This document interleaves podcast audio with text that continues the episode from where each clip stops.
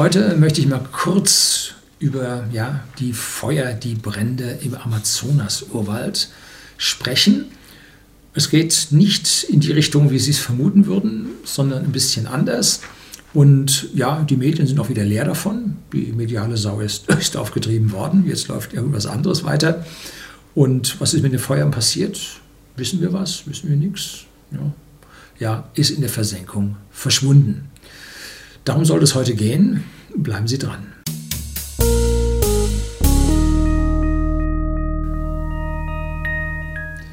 Guten Abend und herzlich willkommen im Unternehmerblog, kurz Unterblog genannt. Begleiten Sie mich auf meinem Lebensweg und lernen Sie die Geheimnisse der Gesellschaft und Wirtschaft kennen, die von Politik und Medien gerne verschwiegen werden. Sie kennen mich hier als Ressourcenschoner, der möglichst wenig von natürlichen Ressourcen verwenden möchte.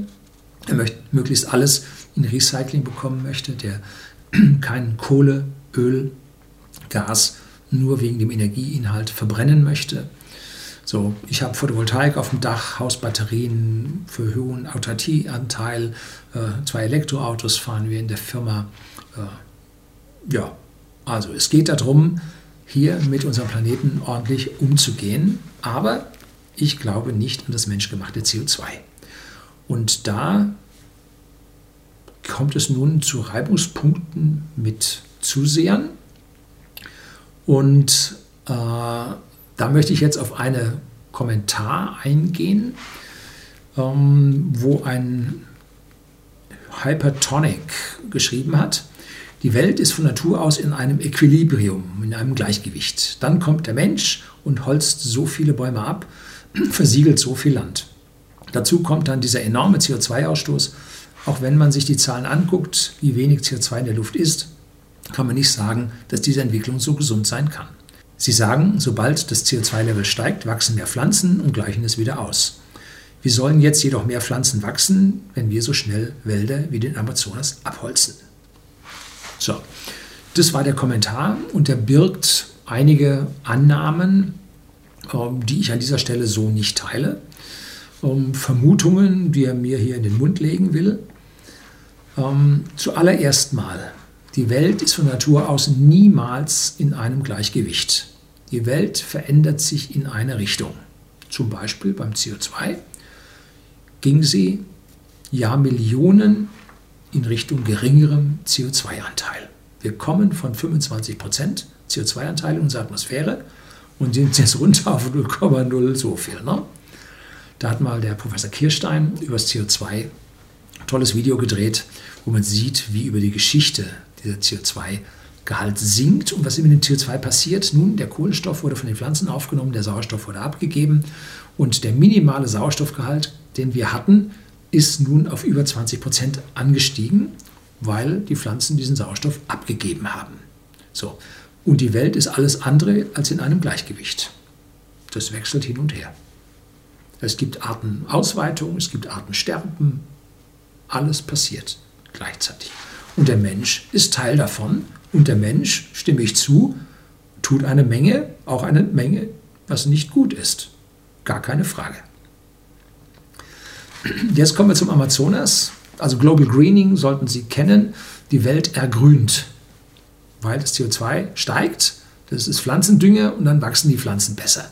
Dann wachsen die Pflanzen besser, geben mehr Feuchtigkeit in die Luft ab, gibt ein besseres Klima für ihre Sprösslinge, dann wachsen die weiter und die Wüsten sind auf dem Rückmarsch. Es ist nicht so, dass die Welt versteppt. Nein, mit steigendem CO2 nimmt die Grünfläche zu. So weit, so gut, aber die Wälder im Amazonas werden abgeholzt. Vorsicht, bei uns sind in den letzten 50 Jahren, nein, 110 Jahren 56 Prozent Waldfläche mit dazugekommen über ganz Europa da brennt es in Griechenland. Nein, in Griechenland über die Jahrzehnte ist die Waldfläche ziemlich konstant. Es brennt das, was nachwächst, ne? so ungefähr. Und in Summe wird mehr aufgeforstet. Warum? Nun, weil im Mittelalter sehr holzlastig war. Wir haben Kahlschlag betrieben ohne Ende. Und jetzt baut sich der Wald so langsam wieder auf, beziehungsweise wir bauen den Wald so langsam auf. Was ist am Amazonas? Da schlägt man Schneisen rein. So. Gibt es nichts zu diskutieren, das ist so. Und im Amazonas brennt es. Einmal natürliche Feuer durch Blitzeinschlag, das gibt es überall, aber auch Brandschatzung um da Ackerfläche draus zu machen. Jetzt stellt sich die Frage, was haben denn die Feuer gemacht? Nun, es gibt Untersuchungen, die haben gezeigt, die Feuer waren zur Zeit, wo die mediale Sau durchs Dorf getrieben wurde, nicht mehr als vorher auch. Und hinterher sind die Feuer genauso groß wie vorher. Man hat nur medial den Fokus auf diese Feuer gelenkt, um ordentlich zu trommeln. War da nicht vorher so eine Wahl? Ja, kann schon sein. So. Das heißt, wir haben einen konstanten Rückgang, mehr oder weniger konstanten Rückgang von dieser Waldfläche. Gibt es nichts dran zu diskutieren, das ist so. Und jetzt stellt sich die Frage, anklagend wie das geschrieben wurde, dass wir das abholzen, dass wir das bitte zu unterlassen haben. So, große Frage, können das Sie und ich? Nein, wir können das nicht. Denn Brasilien ist ein eigenes Land. Und UNO verbietet uns, dass wir Einfluss auf Brasilien nehmen. So. Brasilien war lange, lange Jahre knallrot regiert, korrupt bis zum Abwinken. Hm? Müssen wir uns ganz klar sagen. Und diese Roten haben die Wälder niedergemacht. So. Sie haben sich dagegen nicht gewehrt. Sie haben das nicht verboten. Rote sind normalerweise gut im Verboten, aber schlecht im Durchsetzen. Hm? So. Das heißt, diese ganzen vorherigen Präsidenten, Präsidentinnen haben eine die normale Verwüstung des Amazonas-Urwaldes zugelassen. Jetzt wurde populistisch rechts gewählt in Brasilien. Und das geht genauso weiter wie, wie zuvor. Hat sich nichts geändert. Ne? So. Aber auf einmal tun sie so, als ob die Feuer von dem Herrn persönlich gelegt wurden. Ich will ihn nicht verteidigen. Ich will nur sagen, wir haben keinen Einfluss auf das Land. Weder vorher auf die Linken noch jetzt auf die Rechten. Ja? Das müssen Sie mal sacken lassen. Wir haben keinen Einfluss. Und jetzt bei uns hier fürs Klima zu hopsen und den Amazonas anzuprangern, bringt genau wie viel? Nix. Ne? Was können wir denn machen? Wir können gut zureden. Und wenn wir auf jemanden einreden und der sagt, du kannst mich mal, dann kannst du höchstens zu Hause Wähler dafür gewinnen.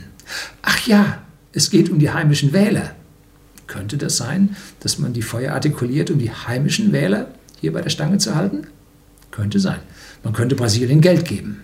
Allerdings, Brasilien ist ein riesiges Land und wir geben unser Geld schon jetzt reichlich an alle Ecken, Ecken und Enden aus sollen wir da zusätzlich geben? Und vor allem, ich glaube, in der Vergangenheit haben wir auch gegeben und hat das mit dem Amazonas-Urwald aufgehört? So, nein, hat es auch nicht. Also diese Gelder wurden für irgendetwas anderes verwendet, aber nicht da. Ne? So, sollen wir Gewalt anwenden? 240 Millionen Brasilianer. Ja, und das mit unserer Bundeswehr eher wohl auch nicht. Äh, Sanktionen. Sanktionen könnten wir machen. Ja, immer gut. Ne? Was importieren wir denn von Brasilien?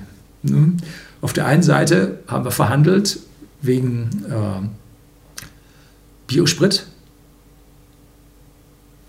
der im Prinzip auf den gerodeten Flächen angebaut.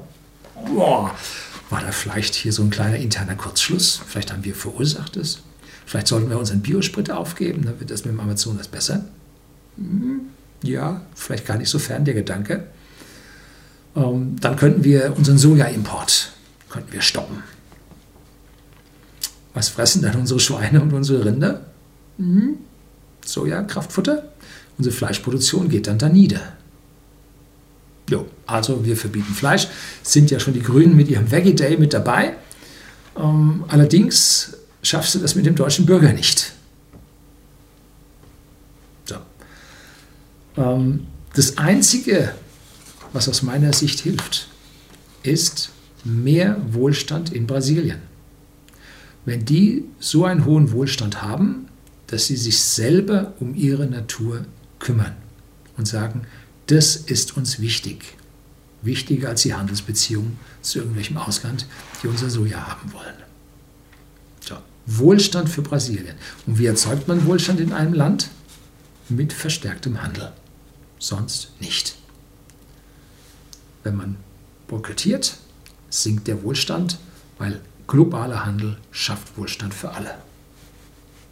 So, also keine Handelssanktionen, kein Böse mit denen sein, nichts, sondern Handel, Handel, Handel, Handel und dann geht's gut. Schauen wir uns China an. China hat mit der ganzen Welt gehandelt, war die Werkbank für ganz China. Und wie ist bei denen der Wohlstand explodiert? Mit Nordkorea hat niemand gehandelt. Wohlstand ist nie hochgegangen. Ne? So, also hier zu fordern, mit Brasilien und uns den schwarzen Peter anzudichten, mit Brasilien, eine ganz, ganz schwierige Geschichte. Ne? Passen Sie auf, dass Sie hier nicht von den falschen Leuten vor Ihren Karren gespannt werden. Ne? So einfach, wie hier versucht wird, Wähler zu fangen, so einfach ist es bei weitem nicht. Das soll es gewesen sein. Herzlichen Dank fürs Zuschauen.